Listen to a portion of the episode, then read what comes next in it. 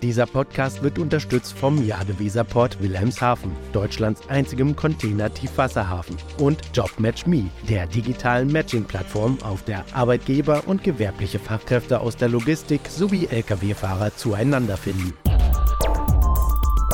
DVZ, der Podcast. News und Hintergründe der Woche. Diese Woche hat es mal wieder gezeigt, aus der gefühlten wirtschaftlichen Abkühlung ist mittlerweile bittere Realität geworden. Und das hat sich zum Teil massiv in den Bilanzen der Transport- und Logistikunternehmen niedergeschlagen. Wobei es gibt auch Ausnahmen, wie zum Beispiel den ungarischen Transportdienstleister Waberas. Darüber und über andere Entwicklungen sprechen wir heute in unserem Podcast. Mein Name ist Sven Benür. Herzlich willkommen zu einer neuen Ausgabe von DVZ die Woche, dem Nachrichtenrückblick der DVZ. Heute ist wieder mal Frederik Witt an meiner Seite. Da freue ich mich sehr. Hallo Frederik. Moin Sven, ja, schön wieder mit dabei zu sein. Es fühlt sich mittlerweile schon sehr vertraut zu sein. Ja, sehr vertraut, hier dabei zu sein. Ganz normal mittlerweile. Ja, und du hast es schon gesagt, die Woche hat nicht allzu viele gute Nachrichten mit sich gebracht. Ähm, wir blicken heute auf ja, jede Menge Zahlen. Ich hoffe, wir haben sie alle richtig notiert, dass wir da sauber durchkommen. Mhm. Nicht, dass wir durcheinander kommen. Aber la, lass uns mal loslegen und zum Start gerne mal auf China schauen vielleicht. Da ist der Außenhandel nämlich mittlerweile wirklich heftig eingebrochen. 14,5 Prozent weniger Exporte, 12,4 Prozent weniger Importe.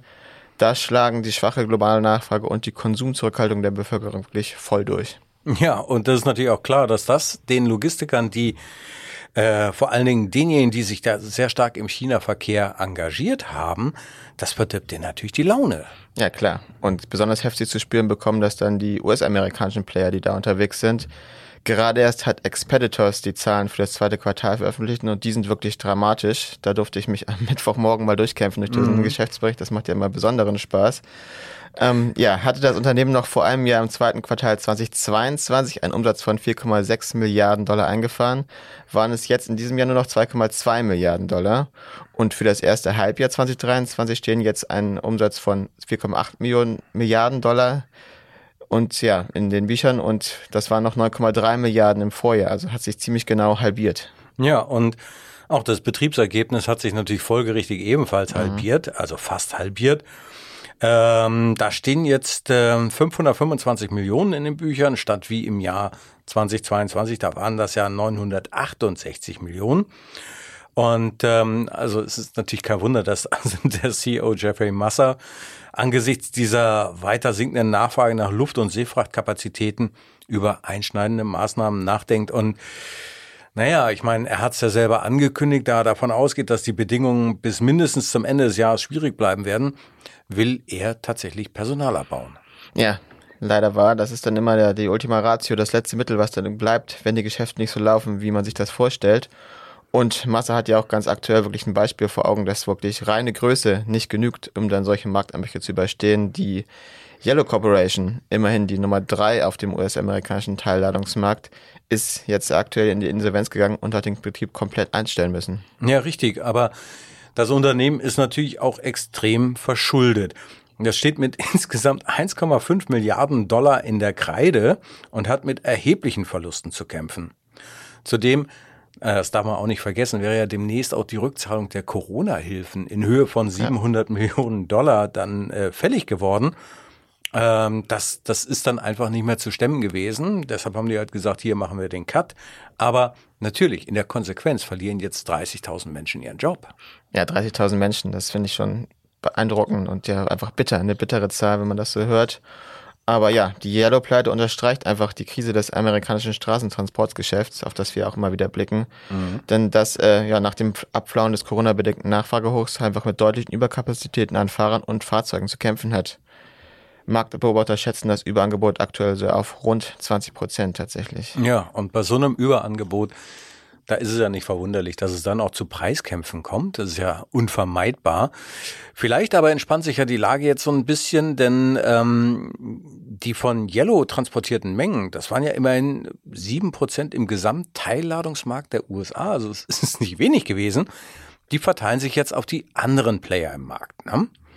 Aber Frederik, lass uns doch mal an dieser Stelle den Fokus ein wenig aufziehen, denn unser Kollege Oliver Link, der hat sich ja nun auch mit äh, äh, Märkten beschäftigt. In der aktuellen DVZ hat er sich den globalen See- und Luftfrachtmarkt mal angeschaut. Darüber sprechen wir gleich nach einer kurzen Unterbrechung.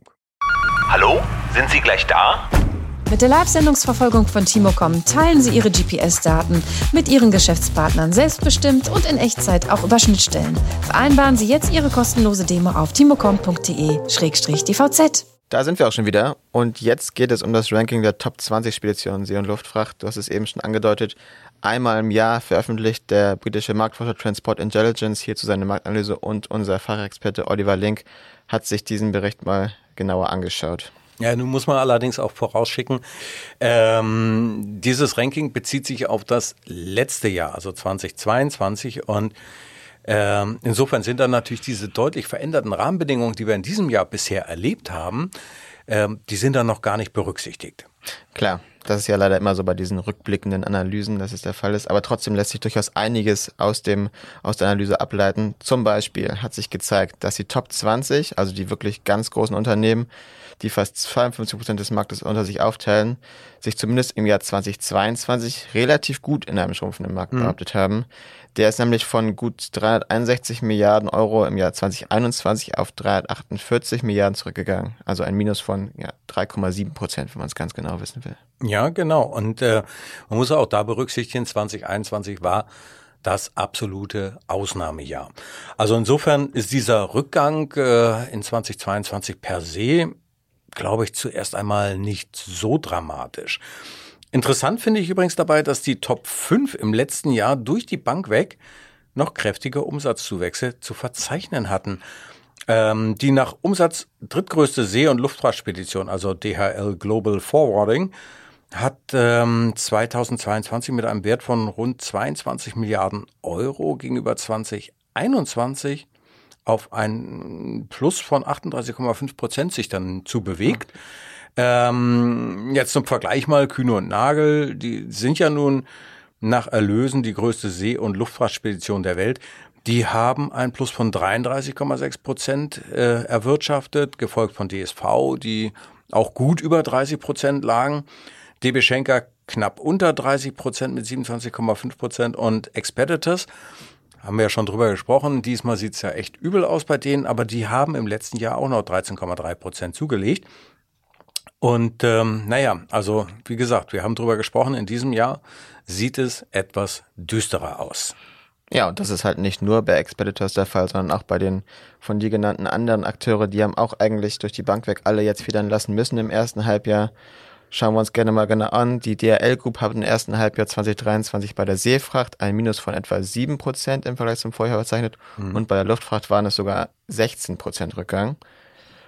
Dazu gleich auch die Raten ziemlich stark nachgegeben haben, steht beim Umsatz für die Sparten ein ja, ziemlich fettes Minus von wirklich 30% Das heißt, statt knapp 15 Milliarden erlöst das Unternehmen nur noch, nur noch muss man natürlich mal sagen, mhm. bei solchen großen, nur noch in Anführungszeichen, nur noch etwas über 10 Milliarden dann.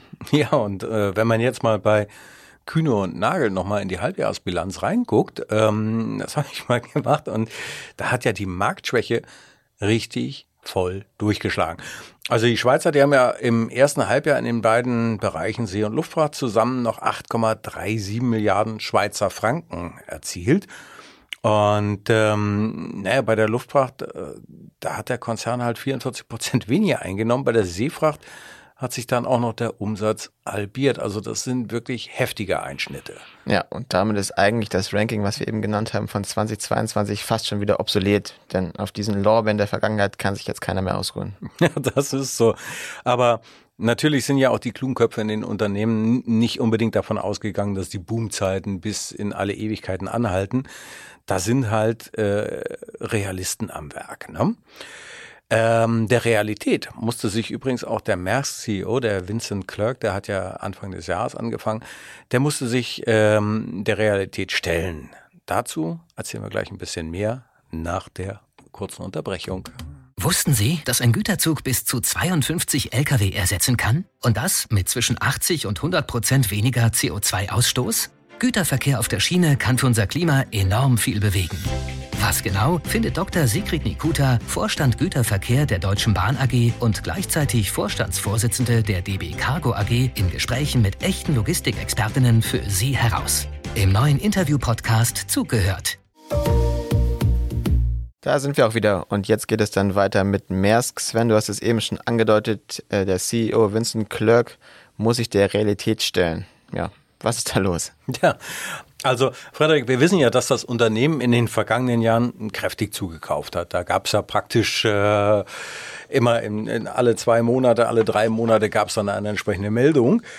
Und das Ganze natürlich mit dem Ziel, den Konzern von einer reinen Reederei zu einem integrierten Logistikdienstleister umzubauen. Und äh, damit sollte dann natürlich auch die Wertschöpfung entsprechend verbessert werden.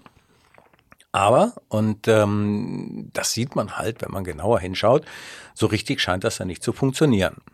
Zwar hat die Sparte Logistics und Services das erste Halbjahr mit einer positiven Umsatzentwicklung abgeschlossen, aber wenn man wirklich in die Bilanz guckt, dann sieht man, dass dieses Plus ausschließlich durch Zukäufe erzielt wurde. Die erhöhten den Umsatz im Logistikbereich um immerhin satte 560 Millionen US-Dollar. Wobei das ja erstmal erfreulich klingt. Jetzt musst du mir erstmal erklären, wo jetzt das Problem oder wo, wo ist der Haken? Ja, richtig, den gibt es nämlich. Denn ganz offensichtlich laufen Maersk die Kosten in diesem Bereich davon. Ähm, ein Kennzeichen dafür ist, immer wenn sich die EBIT-Marge im Vergleich zum Vorjahr äh, verändert und äh, geringer wird. Und das war in diesem Fall tatsächlich so. Das hat sich dann auf 3,4 Prozent halbiert und ähm, im zweiten Quartal 2023 ist auch der Umsatz von 3,5 Milliarden US-Dollar ähm, verglichen mit 2022, also die in 2022 erzielt wurden, der ist dann auch zurückgegangen auf 3,3 Milliarden US-Dollar. Alles klar. Ja gut, das habe ich auch verstanden. So eine Entwicklung kann der CEO natürlich nicht zufrieden sein. Vor allem ja, weil der Umbau von Maersk zu einem integrierten Logistiker mit dem Wachstum der Logistiksparte ja steht und fällt. Nun ist natürlich die Frage, wie geht's weiter? Ja, so wie das häufig der Fall ist. Clerk sind die aus dem Ruder laufenden Kosten, die sind dem wirklich ein Dorn im Auge. Und so hat er also eine Parole ausgegeben, hat gesagt, zurück zur Kostendisziplin. Und äh, ja, was steht damit im Raum? Das ist natürlich das Gespenst des Personalabbaus, ne, wie bei Expeditors, hatten wir ja, schon drüber gesprochen. Ähm, vor allem, weil halt auch bei Maersk nicht gerade die Aussichten für das zweite Halbjahr so richtig, wirklich gut sind. Und ähm, das heißt also in dem, in, dem, in dem Halbjahresbericht, also solange die, die Lager der Händler noch übervoll gefüllt sind, ähm, bleibt dann die Auftragslage angespannt. Mhm. Und bis da eine Besserung eintritt, das wissen wir, also Konsumzurückhaltung schlägt ja voll durch, da kann es echt noch dauern. Gut, jetzt wollen wir mal schauen, ob wir noch gute Nachrichten finden. Die Zahlen, die wir jetzt besprochen haben, waren ja alle meistens in irgendeiner Form negativ, irgendwie mm. keine guten Aussichten. Haben wir denn noch irgendwelche guten Nachrichten, die wir berichten können in dieser Woche? Ja, ich habe es ja ähm, eingangs schon mal erwähnt. Es gibt tatsächlich noch gute Nachrichten. In diesem Fall kommen sie aus Ungarn. Da hat nämlich der Transport- und Logistikdienstleister Waberas Positives zu vermelden, denn ganz offensichtlich hat sich der Konzern nach der tiefen Krise des Jahres 2020 wieder gefangen. Richtig, die hatten wirklich ja einige Quartale lang rote Zahlen geschrieben. Ich bin jetzt seit knapp zwei Jahren bei der DVZ. Ich glaube, die Quartalsmeldungen, die ich gesehen habe, die waren tatsächlich, glaube ich, dann immer, immer rot. Ähm, ja, aber Quabaras hat sich eine grundlegende Restrukturierung verordnet. Linienverkehrischer Teilladung ist das Erfolgsrezept und die Strategie scheint jetzt tatsächlich Früchte zu tragen. Mhm. Im ersten Halbjahr haben die Umsätze verglichen mit 2022 um 6,2 Prozent auf gut 352 Millionen Euro zugelegt. Grund genug für Barbaras gleich mal die Gewinnerwartung für das Gesamtjahr von vorsichtigen 4 bis 7 Millionen auf durchaus optimistische 37 bis 40 Millionen Kann zu setzen. Sagen, ja. mhm. Damit entwickelt sich Barbaras wirklich gegen den allgemeinen Trend. Ja, und das Unternehmen hat auch noch Reserven, um sich die Mehrheitsbeteiligung an der Eisenbahnspedition Petrolsped zu sichern. Ich meine, das ist ein Unternehmen mit 54 Millionen Umsatz, also kann man sich ja ausrechnen, was da äh, für eine äh, 51 Prozent Beteiligung dann fällig wird. Und dass das so kommt, das hätte vor drei Jahren niemand erwartet, als Waberas einen großen Teil der Fahrzeugflotte einfach mal so stillgelegt hat. Schön. Also, wir haben sie noch gefunden, die guten Nachrichten, und wir haben sogar noch was weiteres, was positiv aufgefallen ist. Bei den Bahnen ist es diese Woche mal nicht um unpünktliche Züge, tiefrote Zahlen bei DB Cargo oder die Frage gegangen, ob die Güterbahn zu viel Personal mit sich rumschleppt. Nein, es ging um Chancen, genau gesagt um Potenziale bei Autotransporten. Aha. Hier bekommt die Schiene derzeit eine so große Unterstützung aus der Industrie, wie man sie so bislang selten oder auch kann man wohl sagen, noch nie wahrgenommen hat. Denn die Autoindustrie sucht händeringend nach Kapazitäten für ihre Transporte von Material und Neuwagen und hat, Überraschung, die Schiene für sich entdeckt. so heißt es in den beiden Studien des Beratungsunternehmens ITCL Consulting und Infront, die unser Bahnexperte Michael Kornes analysiert hat. Und natürlich hat sich Michael dann auch in der Branche umgehört. Seine Erkenntnis, es wird nicht so einfach, dieses Potenzial auch tatsächlich auf die Schiene zu ziehen. So ehrlich muss man auch sein. Mhm. Die entsprechenden Kapazitäten in Form von Spezialwaggons müssen erstmal auf den Markt kommen. Da geht es dann wieder um Verfügbarkeit. Außerdem müssen die Leistungen der Bahn deutlich besser werden. Aber ganz optimistisch gesagt, die Perspektive ist auf jeden Fall da. Ja, und das klingt natürlich spannend. Ich habe übrigens eine, äh, also die Studie von Infront ähm, als äh, Link unten in die Shownotes nochmal mit reingepackt, so als Service am Zuhörer. Äh, wer will, kann sich da kostenfrei das Ganze dann besorgen. Ne? Apropos spannend. Ähm, du hattest ja in dieser Woche im DVZ-Podcast einen echt interessanten Gast, nämlich den Fabian Feldhaus von Flagship Founders.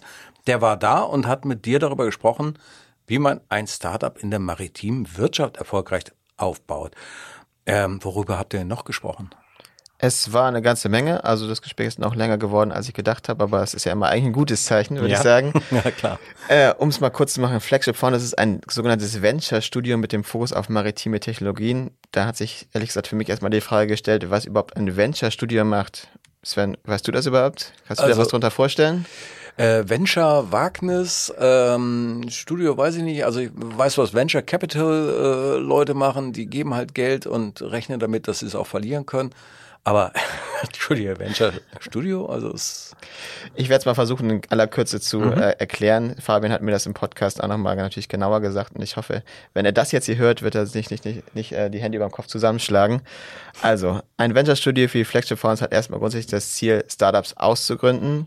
Fabian und sein Team schauen ganz grundsätzlich erstmal immer, was es für Probleme gibt in der Branche, also in, dem, mhm. in der maritimen Wirtschaft und überlegen dann, okay, welche digitale, digitalen Lösungen müsste man entwickeln, um diese Probleme zu lösen. Das mhm. ist so das grundsätzliche, ähm, der grundsätzliche Ansatz.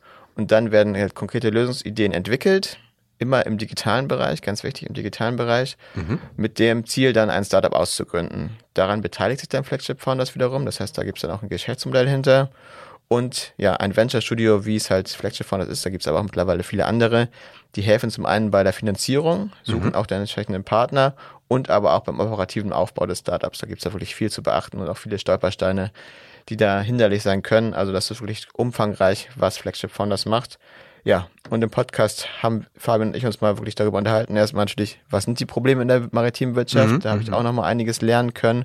Und natürlich, wie man diese Probleme anpacken kann und wie dann auch digitale Lösungen helfen können. Also da ist auf jeden Fall einiges im Wandel. Okay. Lohnt sich auf jeden Fall, da reinzuhören. Das glaube ich auch. Also ähm, kann ich nur empfehlen. Auch diesen Link habe ich natürlich in die Show Notes gepackt. Ähm, beziehungsweise wenn man uns auf Soundcloud hört, dann sieht man den Podcast natürlich auch. Ja, ja. Ähm, Frederik, dann sind wir eigentlich für heute schon mal so am Ende wieder angelangt bei dem heutigen Wochenrückblick. Ähm, ja, dann bedanken wir uns bei allen Zuhörenden für das Interesse. Wie immer. wie immer, natürlich. Und natürlich, wie immer, äh, willst du sagen, man kann unsere Podcasts Bitte, sprich es aus. Über jede beliebige Plattform auch beziehen und abonnieren. Ähm, natürlich, klar.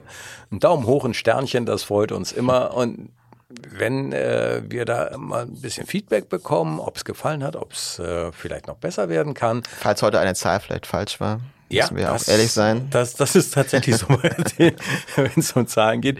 Ähm, bitte einfach an redaktion.dvz schreiben und dann ähm, kümmern wir uns natürlich auch darum. An dieser Stelle wünschen wir ein schönes Wochenende. Bleiben Sie gesund, genießen Sie das hoffentlich besser werdende Wetter und hören Sie gern nächste Woche am Freitag wieder rein in den wöchentlichen Nachrichtenpodcast der DVZ. Es sagen Tschüss, Sven Benür und Frederik Witt. Schönes Wochenende. Dieser Podcast wurde unterstützt vom Jade Weserport Wilhelmshaven, Deutschlands einzigem Container-Tiefwasserhafen, und JobMatchMe, der digitalen Matching-Plattform, auf der Arbeitgeber und gewerbliche Fachkräfte aus der Logistik sowie Lkw-Fahrer zueinander finden.